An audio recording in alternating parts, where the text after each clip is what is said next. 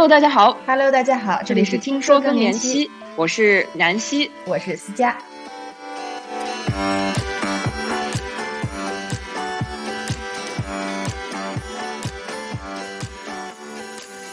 来吧，咱们今天聊聊这个，呃，自从咱们开始录以来的这些小发现、小感悟。正好年底了，然后也总结一下，然后顺便聊聊咱们之后的这种感受。好呀，好呀，那我就问起抛给你，你先来，我先来聊一聊。我先来聊聊。我我们现在也录了几期了？录了差不多有，我们发了大概八期了吧？对。嗯、然后还有 pipeline 里面有一个两期、两三期，对，两三期，正好跟咱们一开始想的还挺一样的，就是做一季至少有十期的节目这样子。呃，当然还有好多 pipeline 里的想录的还没录上呢。然后这个怎么都慢慢来。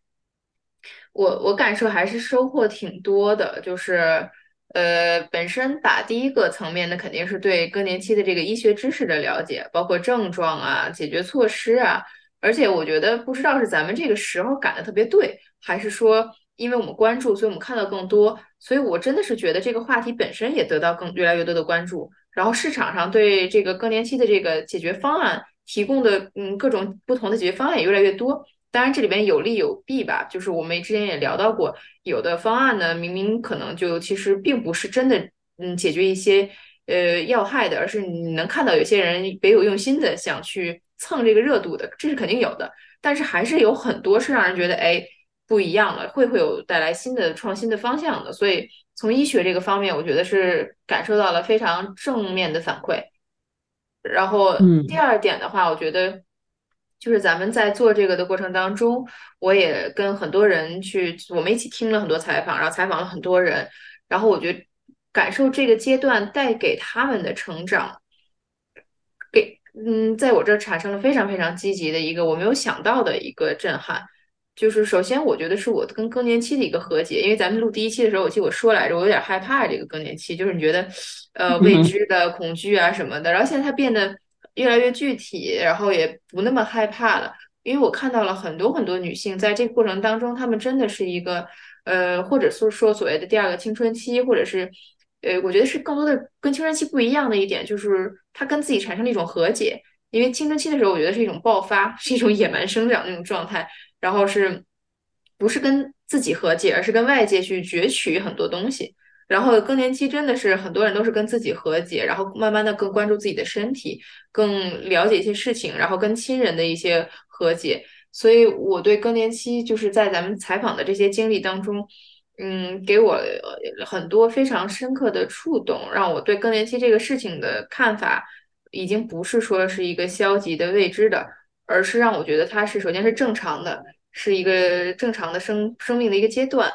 而且与此同时，就像其他所有阶段一样，它真的带来很多的成长，所以我觉得这点是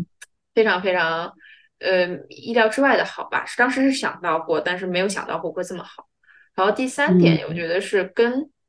很多人聊啊，包括是咱们的朋友，包括是妈妈那辈儿的人，然后男生女生都聊，我会听到不同阶段的人对更年期的关注，其实很多人是不敢表达的，但他们心里是有的。然后很多人还是更就是希望能更好的帮助正在经历更年期的人的。然后有这些事情是让我觉得是很暖心的。就是这个事情，如果我没做咱们这个播客，没去跟这些人聊，我是不会觉得他们感兴趣。很多人对更年期的态度还是比较回避嘛，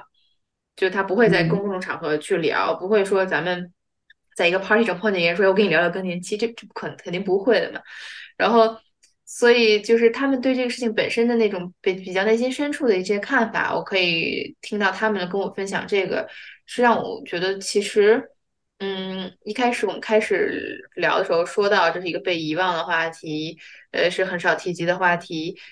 不错，但也不对，就是它其实。嗯，不是被遗忘，而是我觉得是被大家刻意的放在一个角落里。就像之前咱们说，咱们朋友柳提到过的，就好像我正在 party 正嗨着呢，我没我不想请更年期来我的 party，特别扫兴。嗯，对对，所以这个这个态度本身其实是是比较积极的，我觉得是一个往往前进的一个态度。然后这些带给我的感受呢，就是首先我会想继续做这个节目，就是把我在这个过程当中的收获分享给更多的人，因为咱们有好多期节目没有没有发。另外一个就是，呃，随着做这个节目，我越来越把更年期正常化。我觉得它就是一个身体和精神上的成长，是一个对会有那一个阶段是叫更年期，但是像我们说有围绝经期啊，然后后更年期啊。就是就是就是人生不停的变化这个过程，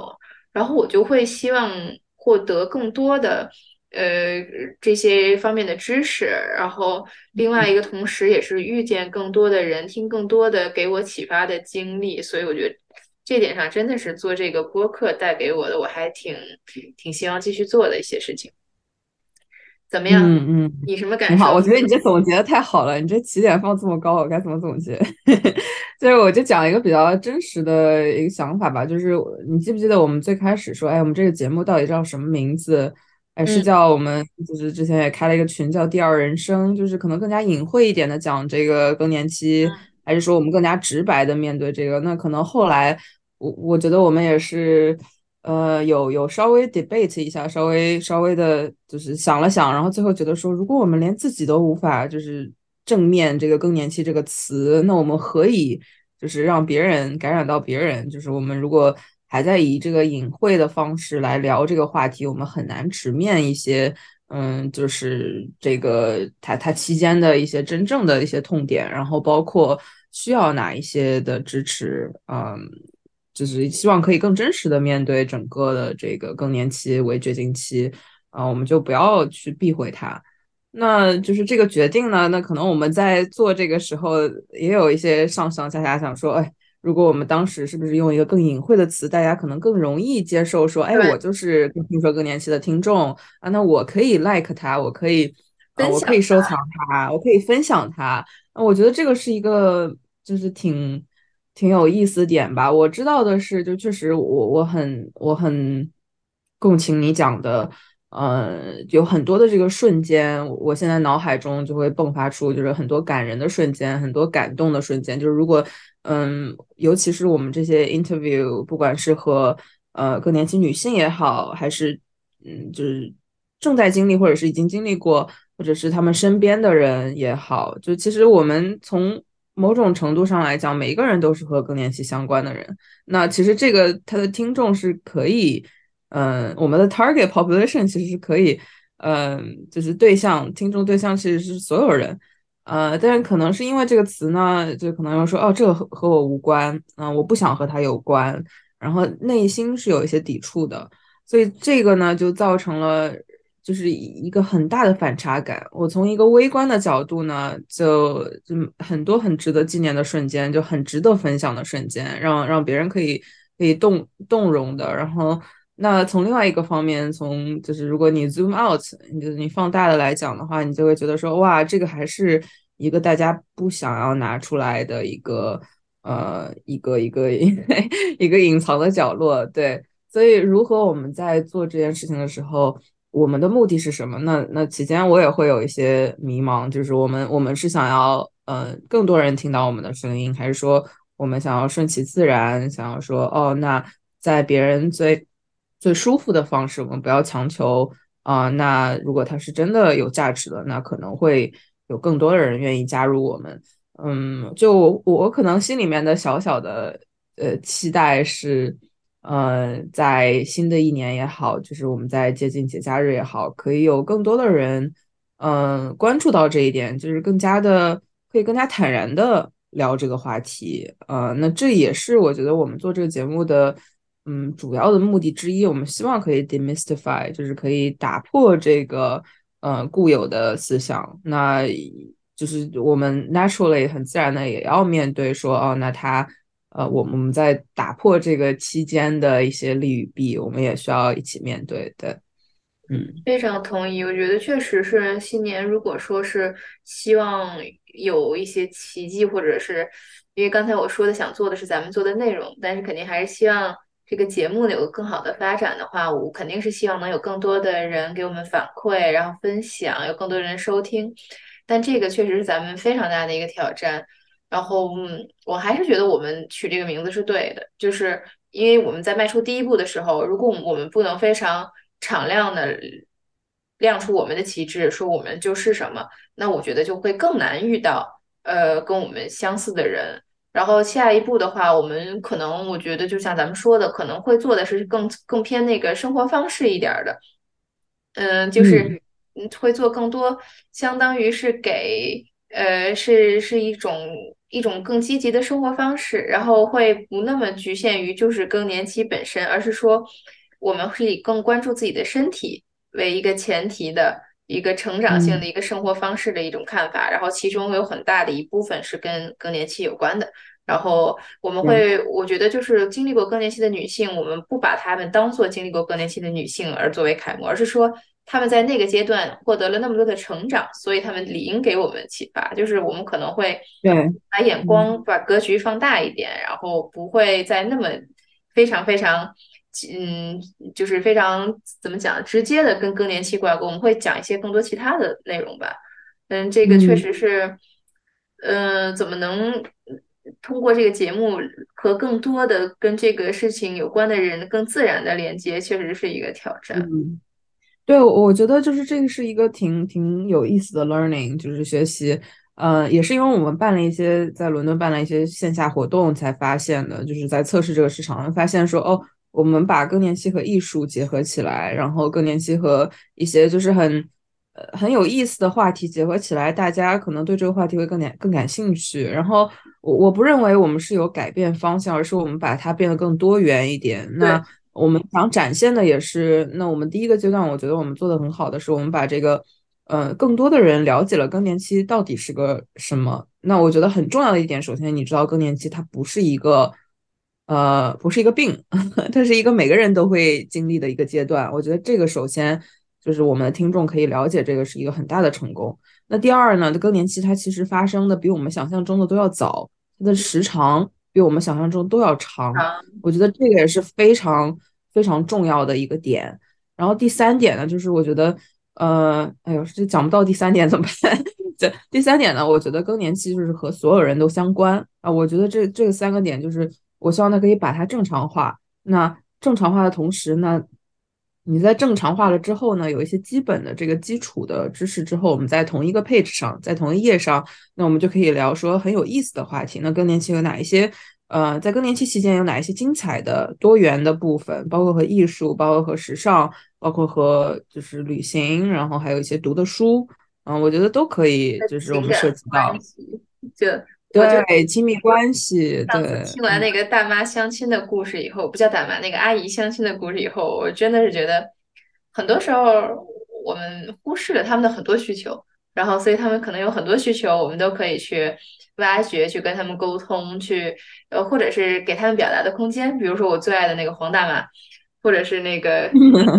满足他们一些。嗯，之前没有没有人去听他们的一些需求，我觉得真的是有很多事情可以做。然后，就像很多时尚杂志，可能现在针对的都是呃四十岁以下的女性，甚至还有就是那个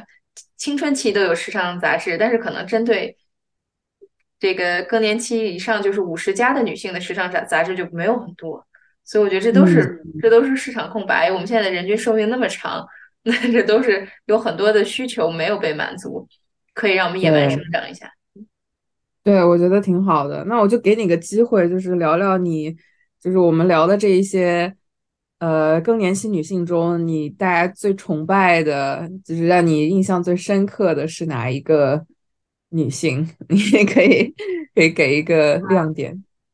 哇，我觉得。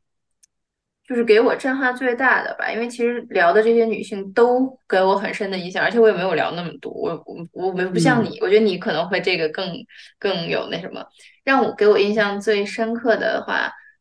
就跟我我采访的跟更年期有关的人，或者是经历过更年期，或者是周围有人经历过更年期的人当中，我可能最触动我的一点真的是亲子关系，然后最触动我的那个 case 就是咱们之后会分享的，现在还没分享的一一例。就是呃，等于是这个妈妈经历更年期的时候，这个女儿，嗯，更因为想支持她，然后跟她有很多的沟通，跟她可一步步重建了母女关系，以及后来是女儿自己对自身的一个关注，因为他可能为了体脂，就是为了控制体脂率，所以非常认真的吃饭训练，然后影响了他妈妈一个一直忽视自己身体的这么一个人，说哦，我其实可以更爱自己。我觉得那个故事真的是，嗯，对我有很大的启发。第一点就是那个妈妈本身的经历，就像咱们之前也聊到过，她可能经历过了多次癌症，有很多呃有很。很负面或者是压力很大的事情，但都没有让她真正那么深刻的改变她跟她自己身体的关系，反而是非常积极的体验。当他看到他女儿那么爱自己身体的时候，给他产生了一种说哦，我也应该那么爱我自己。就是这个是我一直相信的，就是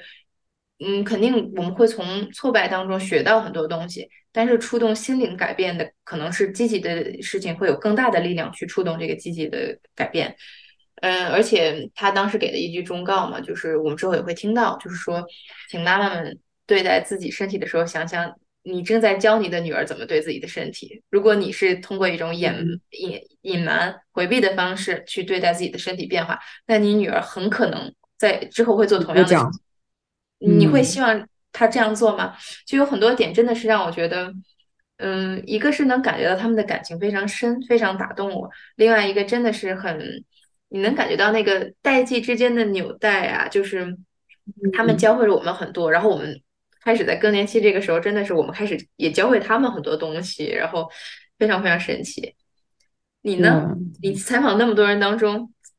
嗯，就我觉得我采访虽然采访很多人，但是我觉得有一个 persona 就有一个图像啊，人物的图像特别的明显。我不知道是因为我身边特别多这种人。还是因为我和这种人，我我和这这一类的女性特别能有共鸣。因为我我如果 project，我如果想象我自己在更年期的话，我会是一个怎么样的状态？就是我我采访了很多就是类似女强人的这样的人物。那不管是就是就是可能不管是内还是外，就家里家外都是一个可以独当一面的。就是年轻时候也是风云人物的这一些，不管是。啊，在职场上面呀，还是家庭上面，嗯，都是一个能够撑出一片天的这些女性。所以，尤其在嗯，可能我在在跟他们聊的时候，他们很多时候是抱着那种我要跟更年期战斗到底的那种决心，然后那种就是他的那种态度，就是我要掌握它，我要战胜它，就是我觉得。特别的感染，特别的可爱，你知道吗？那就是我觉得我特特别能够产生共鸣。我觉得有一个困难，我就要战胜它。就是我觉得这个这个我特别的能够共情。但与此同时呢，就是你如果真的看到他们经受的一些，嗯，可能不是很直面的，他不会很很直白的告诉你说我在经历什么样的痛苦，因为对于他们来讲，说承认这一些，嗯。就是会会被认为说，哎，这是一个弱点。为什么我不强？就是我明明那么强，我为什么在更年期期间我不能那么强？那尤其是看到说他们给我给我看的这个满满的笔记啊，就是自己写的一些研究啊，因为他们也是就是非常的聪明，然后也是非常的就是嗯，就各个方面都非常优秀。然后所以他希望可以用自己有生的这个。学识可以可以能够就是不管是各个方面的资源也好，希望可以去拿来战胜它。然后，所以在看到他们为了自己的嗯身体的变化也好，是就是他发现的一些嗯这种就是很细微的东西，影响到他心灵的这个呃自信啊，然后他希望可以用各个方向战胜他的这个决心也好。会让你感觉到说有一些心疼，但心疼的同时，你又知道他们其实心里面不希望你心疼他，他希望你能够敬佩他，他希望你能够认为他是好的。就是我，我就觉得有一种矛盾感，所以这个这个感觉特别让我让我震撼，然后让我嗯特别难忘。然后我在不止一个女性当中，就是在这个时代的女性 Gen X 的女性当中，发现了这一点，嗯。就是有一种，他们这个不是说通过努力就可以战胜的，它是需要一些你能够和自己和解，和身边人和解，然后你能需要能够接受它，然后与此同时，就像我们讲的，很多的治疗方式也不是非常的怎么说立马立竿见影的，所以你需要给他耐心，你需要能够接受他的反复。那这个呢是我觉得像这一类女性非常难接受的。嗯，然后包括她的漫长，然后包括她怎么就不能解决，我怎么就睡不着，我怎么就是就就是这个就是就是感觉特别的难受，你知道？然后越纠结越睡不着。对对对，是这样是这样。然后，但我觉得这与此同时又特别的可爱，就是感受到，尤其是感受到他们其实并不是一个人在战斗，然后身边人是有很多人关心他的，然后包括